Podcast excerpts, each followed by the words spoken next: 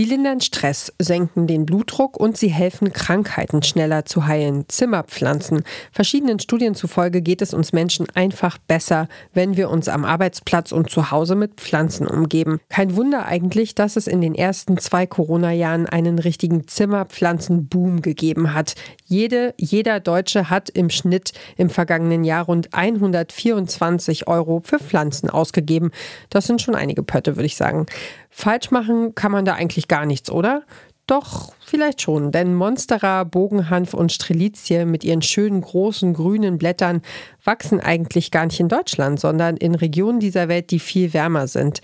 Sie legen also häufig lange Wege zurück, bevor sie bei uns im Wohnzimmer landen. Und außerdem ist oft nicht klar, wo genau sie angebaut werden und unter welchen Bedingungen. Oft werden zum Beispiel giftige Pestizide eingesetzt, die den Menschen und der Umwelt schaden. Zimmerpflanzen und Klima. Darum geht es bei uns heute. Mein Name ist Ina Lebetjew und wir fangen an. Mission Energiewende. Der Detektor FM Podcast zum Klimawandel und neuen Energielösungen. Eine Kooperation mit Lichtblick, eurem Anbieter von klimaneutraler Energie für zu Hause und unterwegs. Grün ist ja die Farbe der Hoffnung und sie tut unseren Augen erwiesenermaßen gut. Die Psyche macht da nicht mal einen Unterschied zwischen Pflanzen aus Plastik und echtem Grün, aber auch Zimmerpflanzen aus Biomasse sind oft gar nicht so gut fürs Klima. Das wissen viele gar nicht und meine Kollegin Charlotte Müller hat sich das Thema mal genauer angeschaut und ist jetzt hier mit mir im Studio. Hallo Charlotte. Hallo Ina. Ja, schön, dass du da bist. Wie, wie ist es denn bei dir? Wie stehst du zu Zimmerpflanzen? Wie wichtig sind die für dich? Also ehrlich gesagt habe ich mir ziemlich lange gar keine großen Gedanken drüber gemacht und hatte auch nie viele Zimmerpflanzen. Bei mir ging es dann tatsächlich mit Corona los, als ich in meinem Homeoffice saß und irgendwie dachte, nee, jetzt ich brauche eine Veränderung. Und ja, bei den ersten Pflanzenkäufen habe ich auch gar nicht drauf geachtet, ob die jetzt bio oder irgendwie nachhaltig produziert sind. Aber mittlerweile steht bei mir auch eine Mischung aus Pflanzen aus dem Obi und Pflanzen, die ich mit Freundinnen getauscht habe. Und mhm. bei dir? Ja, also bei mir auch äh, querbeet würde ich sagen. Also ich mag Zimmerpflanzen, sie sind mir wichtig und ich äh, habe auch gelernt, dass sie fürs nicht nur fürs große Klima eine Bedeutung haben, sondern auch fürs kleine, nämlich im Zimmer. Und deswegen haben wir auch äh, relativ viele Pflanzen. Also jedenfalls seit wir hier in Leipzig leben, denn in der alten Wohnung hatten wir so historische Doppelfenster und da gab es dann einfach im Grunde nur ein Fensterbrett äh, in der ganzen Wohnung, in der Küche. Und in dem neuen äh, Zuhause sah das dann schon ziemlich traurig auch aus. Äh, also es war ja auch mitten in der Pandemie, dass wir umgezogen sind. Und äh, wir hatten auch ganz viel trockene Luft in der Wohnung. In der, ne, es war frisch renoviert und es hatte lange keiner drin gewohnt. Und ja, und da brauchten wir auch äh, dringend was, um, äh, um, damit wir gesund bleiben. Und deshalb haben wir echt nach Pflanzen gesucht, die auch mit Absicht was fürs, fürs Raumklima tun, für die Luftfeuchtigkeit und so. Und da sind wir ja schon mitten im Stoff im Grunde. Also äh, wir haben jetzt angefangen, irgendwie über Pflanzenkauf zu sprechen. Also wenn ich jetzt im Gartencenter, im Blumenladen bin oder im Baumarkt, ähm, dann sehe ich einer Pflanze ja auf den ersten Blick auf keinen Fall an, ob sie nachhaltig ist oder nicht. Und ich kann mir auch vorstellen, vielen Leuten geht es da am Anfang erstmal darum, was braucht die Pflanze oder was brauche ich, was braucht die Pflanze dann und äh, Wasser und Licht und dann gibt es ja eigentlich kein Problem, oder doch? Ja, also vielleicht fangen wir erstmal ganz kurz damit an, was man in Gartencenter und Co. eigentlich kaufen kann. Da macht man nämlich eine grobe Unterscheidung in Zierpflanzen und Zimmerpflanzen. Zimmerpflanzen wachsen im Topf und sind das ganze Jahr drin und Zierpflanzen sind für den Balkon oder auch fürs Blumenbeet gedacht. Und solche Zierpflanzen, die kann man in Deutschland schon viel öfter regional oder biozertifiziert kaufen. Bei den Zimmerpflanzen, um die es ja heute geht, ist es aber oft noch nicht der Fall. Und diese konventionellen Zimmerpflanzen bringen mehr oder weniger gleich drei größere Probleme mit sich. Das sind die langen Transportwege, die verwendeten Pestizide, die bei der Aufzucht gebraucht werden und der Torf in der Pflanzenerde. Also mit anderen Worten, viele Zimmerpflanzen, die wir heute kaufen, sind weder bio noch irgendwie nachhaltig produziert. Okay, und da sind wir also schon mitten im harten Stuff. Ähm, lass uns das Ganze doch mal von vorne aufrollen. Ähm, Stichwort lange Transportwege und Lieferketten. Wir haben es ja schon angesprochen, Sie kommen von weit her aus warmen Regionen, aber wo genau? Kannst du das ein bisschen aufdröseln? Du hast es gerade schon gesagt, die Pflanzen, die wir uns gerne in die Wohnung stellen, die mögen es in der Regel warm und deswegen kommen die auch aus Regionen dieser Welt, die deutlich wärmer und auch feuchter sind, als es hier bei uns in Europa oder in Deutschland ist. Und deswegen kommen 80 Prozent der Zimmerpflanzen in Deutschland aus dem globalen Süden, also aus Ländern in Afrika wie Ägypten, Äthiopien oder Kenia, aus Südamerika, zum Beispiel aus Costa Rica oder El Salvador, aber auch aus Israel und ganz vielen asiatischen Ländern kommen diese Zimmerpflanzen zu uns. Also mit anderen Worten aus sehr vielen Ecken der Welt, aber nicht aus Deutschland und Europa, weil da eben oft die klimatischen Bedingungen für die Zucht besser sind und auch die Arbeitskräfte weniger Lohn dort bekommen. Also man es billiger produzieren kann im genau. Grunde. Mhm. Und äh, jetzt ist es ja so, wenn ich Obst oder Gemüse im Supermarkt kaufe, dann steht da ja meistens drauf, äh, wo genau äh, die Banane oder der Apfel herkommt. Und immer öfter kann ich als Konsumentin den Weg von, von Waren und Gütern, Lebensmitteln nachverfolgen, zum Beispiel über QR-Codes und so weiter. Wie ist das bei Zimmerpflanzen? Ist das da auch schon so? Also bei Pflanzen ist das noch ein bisschen schwieriger als bei Lebensmitteln. Wenn du eine Pflanze kaufst, dann klebt am Topf meistens so ein kleines, weißes, ziemlich unauffälliges Etikett. Das ist der sogenannte Pflanzenpass und auf dem steht zum Beispiel der botanische Name der Pflanze. Das ist vielleicht ganz spannend. Und ansonsten stehen da eigentlich nur noch irgendwelche Buchstaben und Zahlencodes, bei denen man eigentlich gar keine Ahnung hat, was das jetzt eigentlich heißen soll. Dahinter stecken aber tatsächlich noch wichtige Informationen darüber, wo das Unternehmen sitzt, das diese Zimmerpflanze in den Handel gebracht hat. Und das ist oft Deutschland. Und es steht das Ursprungsland drauf, auf dem die Pflanze zuletzt gewachsen ist. Und bei Pflanzen, die wir hier in Deutschland kaufen, ist das oft Holland, Italien, Italien oder Portugal. Aber wo die Pflanze davor war, kann man eigentlich gar nicht genau sagen. Darüber habe ich auch mit der Pestizidexpertin Corinna Hölzel gesprochen vom Bund für Umwelt und Naturschutz, also kurz dem BUND.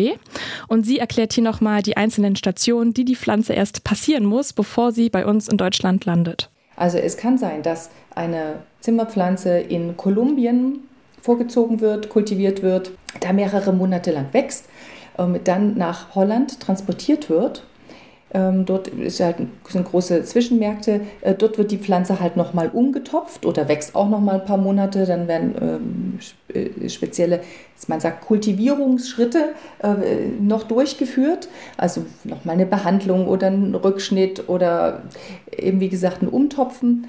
Und dann wird das die Pflanze zum Beispiel eben nach Deutschland verkauft. Und dann muss eben nicht Kolumbien auf dem äh, Pflanzenpass stehen, sondern da steht dann NL für die Niederlande drauf, weil dort eben der letzte Kultivierungsschritt stattgefunden hat. Ja, und damit bleibt leider total undurchsichtig, von wo diese Stecklinge eigentlich nach Europa eingeflogen wurden. Und wenn man das rauskriegen will, dann muss man am besten direkt bei den PflanzenhändlerInnen nachfragen, hat mir Corinna Hölzel gesagt. Ich habe das auch probiert, aber leider keine Antworten bekommen. Und Corinna Hölzel hat den Eindruck, dass in der Zimmerpflanzenbranche noch nicht überall das Interesse auch so groß ist, genauer hinzuschauen, weil das dann ja auch wieder andere Fragen mit sich bringt mit solchen Informationen, dass eben die Pflanze von sehr weit herkommt, kommen natürlich berechtigterweise Fragen von Verbraucherinnen und Verbrauchern. Einerseits äh, wegen des Transports, ja, warum muss das denn so weit herkommen? Ist das nicht vielleicht klimaschädlich, wenn das transportiert wird? Wie wird das transportiert? Und zum anderen eben, ja, wie sind denn die Arbeitsbedingungen dann im globalen Süden oder was wird da eingesetzt an zum Beispiel chemischen Mitteln wie äh, Düngemitteln oder eben Pestizide? Und genau um das herauszufinden, führt Corinna Hölzel beim BUND auch regelmäßig Pestizidtests durch an Zimmerpflanzen, die hier auch in Deutschland verkauft werden. Und dafür werden Rückstände von Pestiziden an den Pflanzen untersucht. Und mit den Informationen, die man daraus gewinnt, kann man dann zum Teil zurückverfolgen, wo diese Pflanze eigentlich herkommt. Irgendwann hat mich mal jemand darauf aufmerksam gemacht, dass wir beim Kauf von Zimmerpflanzen gar nicht darauf achten können, ob da zum Beispiel torffreie Blumenerde drumrum ist. Ne? Also wenn wir Küchenkräuter auf dem Balkon pflanzen oder Tomaten auf dem Fensterbrett ziehen, dann achten wir zu Hause da zum Beispiel voll drauf, wie gut die Blumenerde ist und ob wirklich äh, viele Pestizide drin stecken oder eben äh, besser nicht. Das kann ich aber natürlich mit bloßem Auge beim, beim Kauf von einer Zimmerpflanze eben nicht, nicht sehen. Ne? Ja, genau. Und oft werden an den Pflanzen auch Pestizide nachgewiesen, die in Deutschland verboten sind, weil sie so gefährlich für die Menschen und die Umwelt sind.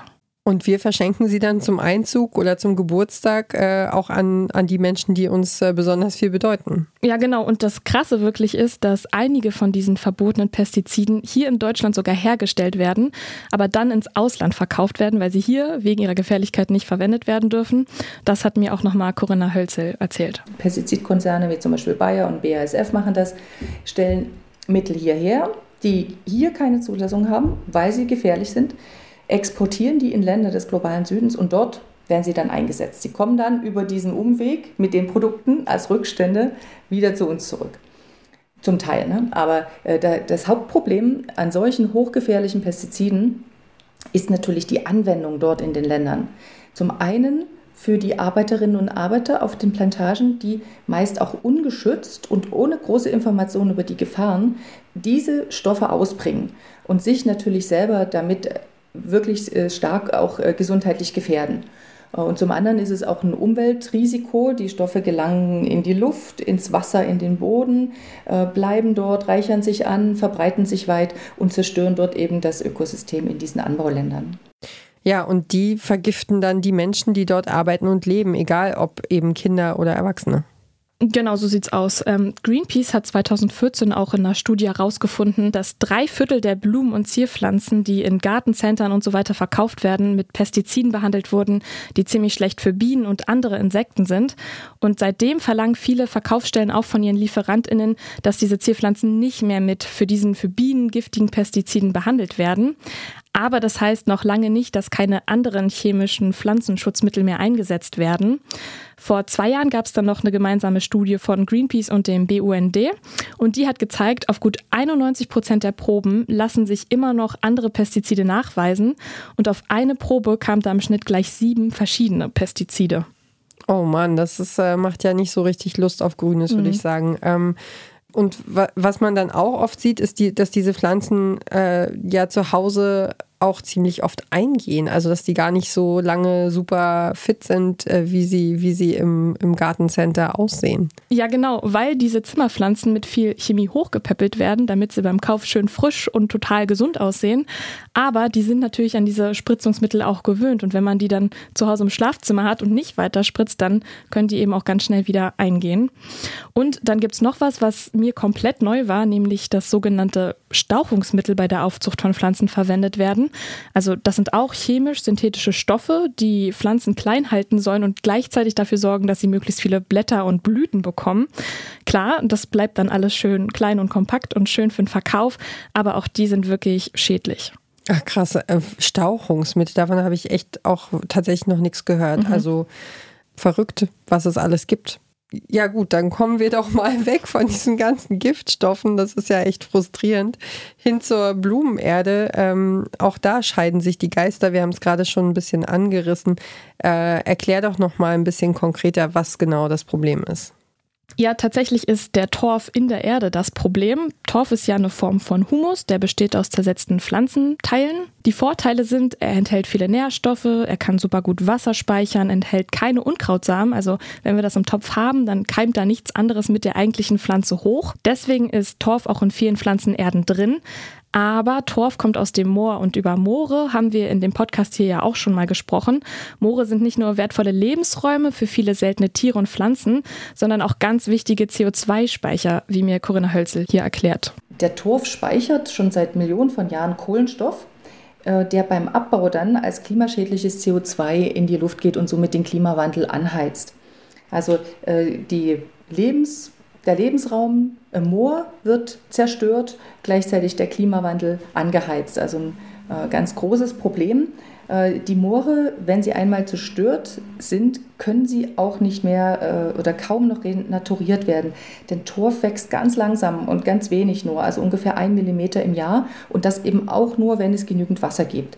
Und das ist ja im, im Zuge des Klimawandels und der Trockenheit, die zunimmt, auch immer weniger dann vorhanden. Also die Moore, die wir haben, müssen wir schützen und dürfen die nicht für Blumenerde abbauen. Ja, aber wenn wir uns jetzt mal vorstellen, also jetzt haben wir nun schon mal viele solche Pflanzen gekauft. Wegwerfen ist natürlich keine Option. Ähm, Gibt es denn irgendwas, was man im Nachhinein vielleicht doch noch ein bisschen besser machen könnte? Ja, auf jeden Fall. Also man kann zum Beispiel solche Pflanzen erstmal umtopfen. Die meisten Zimmerpflanzen sind laut Corinna Hölzel sowieso immer in viel zu kleinen Töpfen und können gar nicht richtig wachsen und gehen dann nochmal schneller ein. Und dann ist es eben wichtig, Erde zu nehmen, die entweder gar kein Torf enthält oder wenig Torf. Aber man darf sich auch nichts vormachen, weil auch in Erde, auf der Torf reduziert steht, stecken am Ende manchmal noch bis zu 45 Prozent Torf drin. Und äh, welche Alternativen gibt es dazu? Mm, es gibt zum Beispiel Blumenerde, die ist mit Kokosfasern angereichert. Es klingt erstmal gut, ist aber auch nicht ganz unproblematisch, weil diese Kokosfasern häufig von den Philippinen kommen. Das heißt, auch die haben wieder einen super langen Transportweg. Also am besten nimmt man einfach Erde mit Sägespänen oder Rinde oder, und das ist so die Königsdisziplin, man kann ja auch einen Komposthaufen haben und sich die Erde dann selbst machen. Ich habe sogar gesehen, dass es äh, so kleine Komposttöpfe für die Küche mhm. gibt, wo man sich dann äh, sozusagen dieses ähm, Schlackewasser dann abzapfen kann, um damit zu düngen. So, also ja, wo man so, so, seine Bananenschale reintut. Also wenn, äh, also wir haben jetzt zum Beispiel keinen, keinen eigenen Garten und können mhm. keinen, keinen großen Komposthaufen irgendwo hinsetzen. ähm, aber selbst für, für Stadtmenschen mit kleinen Wohnungen gäbe es Optionen. Und eigentlich hat auch jede Stadt noch ein eigenes Kompostwerk, wo man sich solche Erde auch kaufen kann. Mhm. Und um nochmal ganz kurz auf die Töpfe zurückzukommen, Tontöpfe sind natürlich viel nachhaltiger als Töpfe aus Plastik, die dann auf Erdölbasis bestehen und man sollte vielleicht auch keine Metalltöpfe nehmen, weil die sich im Sommer zum Beispiel total aufheizen. Ja, und dann gibt es ja noch so, ein, äh, so einen kleinen ähm, Trick aus Omas Kiste irgendwie, nämlich äh, anstatt Pflanzen zu kaufen, einfach Pflanzen zu tauschen. Das ist ja irgendwie die älteste Erfindung der Welt, ist äh, Dinge miteinander zu tauschen. Und ähm, ja, und bei Ablegern funktioniert das genauso wie bei Klamotten und bei anderen Dingen. Ähm, die, da kann man eben auch Pflanzen weitergeben, ohne, also ohne dass man dafür auch dann auch viel Geld ausgeben muss. Äh, viel nachhaltiger geht es dann, glaube ich, nicht, oder? Genau, also einfach nicht neu kaufen ist sowieso immer das Beste und es gibt mittlerweile auch wirklich viele Tauschportale im Internet, das heißt zum Beispiel Pflanzenkreisel oder auch auf Ebay kann man Pflanzen tauschen oder für wenig Geld übernehmen. Also es gibt eigentlich ganz schön viele Möglichkeiten mittlerweile. Man findet dann auch im Internet ganz viele Videos dazu, wie man gute Ableger macht oder wie man aus irgendwelchen Avocado-Kernen sich schöne Pflanzen zieht. Also eigentlich ist da schon einiges vorhanden. Eine kurze Unterbrechung für unseren Werbepartner. Euer Laptop läuft mit 100% Ökostrom, eure Heizung mit klimaneutraler Wärme, in der Garage lädt euer Auto und auf dem Dach erzeugt ihr euren eigenen Solarstrom. Klingt nach Zukunftsmusik, ist aber jetzt schon leicht zu haben. Bei Lichtblick bekommt ihr alles, was ihr für einen klimaneutralen Lebensstil braucht. Jetzt einfach wechseln zu Deutschlands größtem Ökostromanbieter. Wenn wir über die Unterschiede bei Zimmerpflanzen sprechen wollen, dann müssen wir erstmal auch einen Abstecher machen in den Biolandbau. Welche Kriterien müssen denn biozertifizierte Pflanzen genau erfüllen? Also eine zertifizierte Biogärtnerei, ein Biobetrieb ist erstmal die Basis. Diese Betriebe haben sich dazu verpflichtet, ausschließlich innerhalb der Vorgaben der EU-Öko-Verordnung zu produzieren. Und die ist praktisch das Bio-Grundgesetz. Das legt fest, wie Bioprodukte produziert, kontrolliert, importiert und gekennzeichnet werden müssen. Das gilt für die Landwirtschaft und die Lebensmittelproduktion, aber eben auch für den Pflanzenbau und damit genau genommen auch für Zier- und Zimmerpflanzen, wenn sie zum Beispiel bei uns in Deutschland nach ökologischen Richtlinien angebaut werden. Und was schreibt diese EU-Öko-Verordnung da speziell für Pflanzen vor? Dass sie im echten Boden gedeihen müssen. Das heißt auch, dass Pflanzen in Gewächshäusern, die vielleicht in Mineralwolle oder irgendwelchen Nährlösungen gezogen werden, eigentlich im Grunde verboten sind. Ansonsten sind Gentechnik und chemisch-synthetische Pestizide oder Kunstdünger ganz streng verboten und alle Düngemittel müssen auch organisch sein. Und noch was, die Pflanzenbauregeln in der Öko-Verordnung, die werden auch immer weiterentwickelt, um entsprechend angepasst zu werden. Nach den neuesten Erkenntnissen wahrscheinlich. Genau. Mhm. Ähm, es gibt ja auch noch Anbieter äh, von so biozertifizierten Pflanzen, also solche Anbauverbände, die versuchen auch noch eine Schippe oben drauf zu legen. Genau, die gibt es auch. Das sind zum Beispiel Demeter, Naturland und Bioland. Die kennt man ja eigentlich schon aus dem Einkaufsladen. Und da schließen sich Menschen aus der Landwirtschaft zusammen, die auf Bio setzen. Und im Kern geht es darum, dass sie in diesen Verbänden ihre Waren gemeinsam vermarkten und kontrollieren. Darüber habe ich auch mit Klaus Bongartz gesprochen. Er ist Gartenbauberater für umweltschonende Bioproduktion. Und der sagt, die Regeln in diesen Anbauverbänden sind tatsächlich noch mal strenger als die EU-Öko-Verordnung. Da wird zum Beispiel noch mal strenger darauf geachtet, wie viel Torf in der Erde ist. Und die Verbände legen dann meistens nochmal nach und sagen, uns ist der Wert darauf, dass wir das noch äh, extra machen. Also bei Bioland ist jetzt auch die Biodiversität gefragt. Also ein Betrieb, der Biolandbetrieb ist, der muss auch nachweisen, dass er ja, etwas für die Umwelt zusätzlich macht, also dass entweder Nistkästchen oder äh, Streuobstwiesen oder solche Sachen äh, mitgemacht werden oder äh, regenerative Energien mit einsetzt. Und äh, das sind alles so Kriterien, die der äh, Bioverband dann im Einzelnen festlegt. Ne? Und es wird natürlich auch sehr darauf geachtet, dass in diesen Biobetrieben nicht ohne Ende geheizt oder belichtet wird, dass zum Beispiel mit Papier, Pappe und Heu verpackt wird und nicht mit Plastik, weil die Pflanzen müssen ja auch noch unbeschädigt vom Betrieb zur Verkaufsstelle kommen und dann auch zu den Kundinnen. Ja, und das ist eigentlich ein ganz äh, passendes Stichwort zu den Kundinnen gelangen. Also, wenn ich ehrlich zu mir selbst bin, habe ich, glaube ich, noch nie Biozimmerpflanzen im Gartencenter gesehen, zumindest nicht bewusst. Also so ein großes Angebot gibt es dann doch da noch gar nicht, oder doch? Nee, äh, da hast du leider recht. Man kann zwar viele Kulturen theoretisch nach diesen Biorichtlinien produzieren, das ist aber zumindest noch sehr kompliziert und deswegen auch sehr teuer. Die Pflanzen sind auch einfach sehr anspruchsvoll und überhaupt die Nachfrage ist noch gar nicht so groß. Das hat auch zur Folge, dass der Markt für Biozimmerpflanzen in Deutschland noch gar nicht weit entwickelt ist. Okay, dann ist also genau hier der Haken an der Sache. Ja, ganz genau. Laut BUND waren 2020 nur 1,7 Prozent der Pflanzen im Gartencenter auch biozertifiziert. Also wie gerade schon gesagt, der Markt für Biozimmerpflanzen ist eigentlich gerade erst dabei, sich zu entwickeln. Okay, krass, da geht also echt noch ganz schön viel. Ähm, Angebot und Nachfrage hängen ja auch direkt miteinander zusammen. Woran liegt das denn, dass die Leute Biozimmerpflanzen noch nicht so groß nachfragen? Mm, also es ist nicht so, als gäbe es noch gar kein Bewusstsein dafür, wie schlecht solche konventionellen Zimmerpflanzen für die Umwelt sein können. Aber viele Menschen stört es beim Kauf einfach nicht, weil, doof gesagt, man isst diese Pflanzen ja nicht. Bei Lebensmitteln leuchtet Bio viel mehr ein. Die Kriterien für diese Biozertifizierung wurden ja ursprünglich auch für Produkte zum Essen gedacht aus Gartenbau und Landwirtschaft. Aber bei Pflanzen, die man sich einfach nur ins Zimmer stellt, verstehen viele nicht, warum Bio da gut sein soll. Das liegt vielleicht auch daran, dass man nicht sieht, sieht, wie die ArbeiterInnen auf den Plantagen giftigen Stoffen ausgesetzt sind und was das für Konsequenzen für sie haben kann. Oder dass man nicht sieht, wie ganze Ökosysteme für den Torfabbau zerstört werden. Für Corinna Hölzel sollte das aber trotzdem zum Nachdenken anregen, auch wenn man diese Konsequenzen nicht sofort sieht. Vielleicht sollte man auch überlegen, was was man sich für eine Pflanze in die Wohnung holt. Also ob das tatsächlich die absolut ausgefallene exotische Pflanze sein muss oder ob es vielleicht auch eine ist, die nicht ganz so anspruchsvoll ist, die heimisch ist und die eben auch hier gezogen werden kann. Also da haben Verbraucherinnen und Verbraucher auch äh, eine Pflicht und eine Chance, äh, sich da selber ihre Bedürfnisse halt zu hinterfragen und zu überlegen, was will ich denn eigentlich und womit ist das verbunden und kann es nicht irgendwie auch was anderes sein, äh, womit ich mehr Freude habe, weil ich weiß, dass es eben unter nachhaltigen Bedingungen auch produziert werden kann. Und ähm, welche Zimmerpflanzen oder Zierpflanzen gibt es denn jetzt hier überhaupt schon in Bioqualität zu kaufen, wenn wir sagen, es gibt eine ganz geringe Nachfrage, einen ganz kleinen Markt? Was gibt es schon? Ich habe ja schon mal kurz über diesen Unterschied zwischen Zier- und Zimmerpflanzen gesprochen.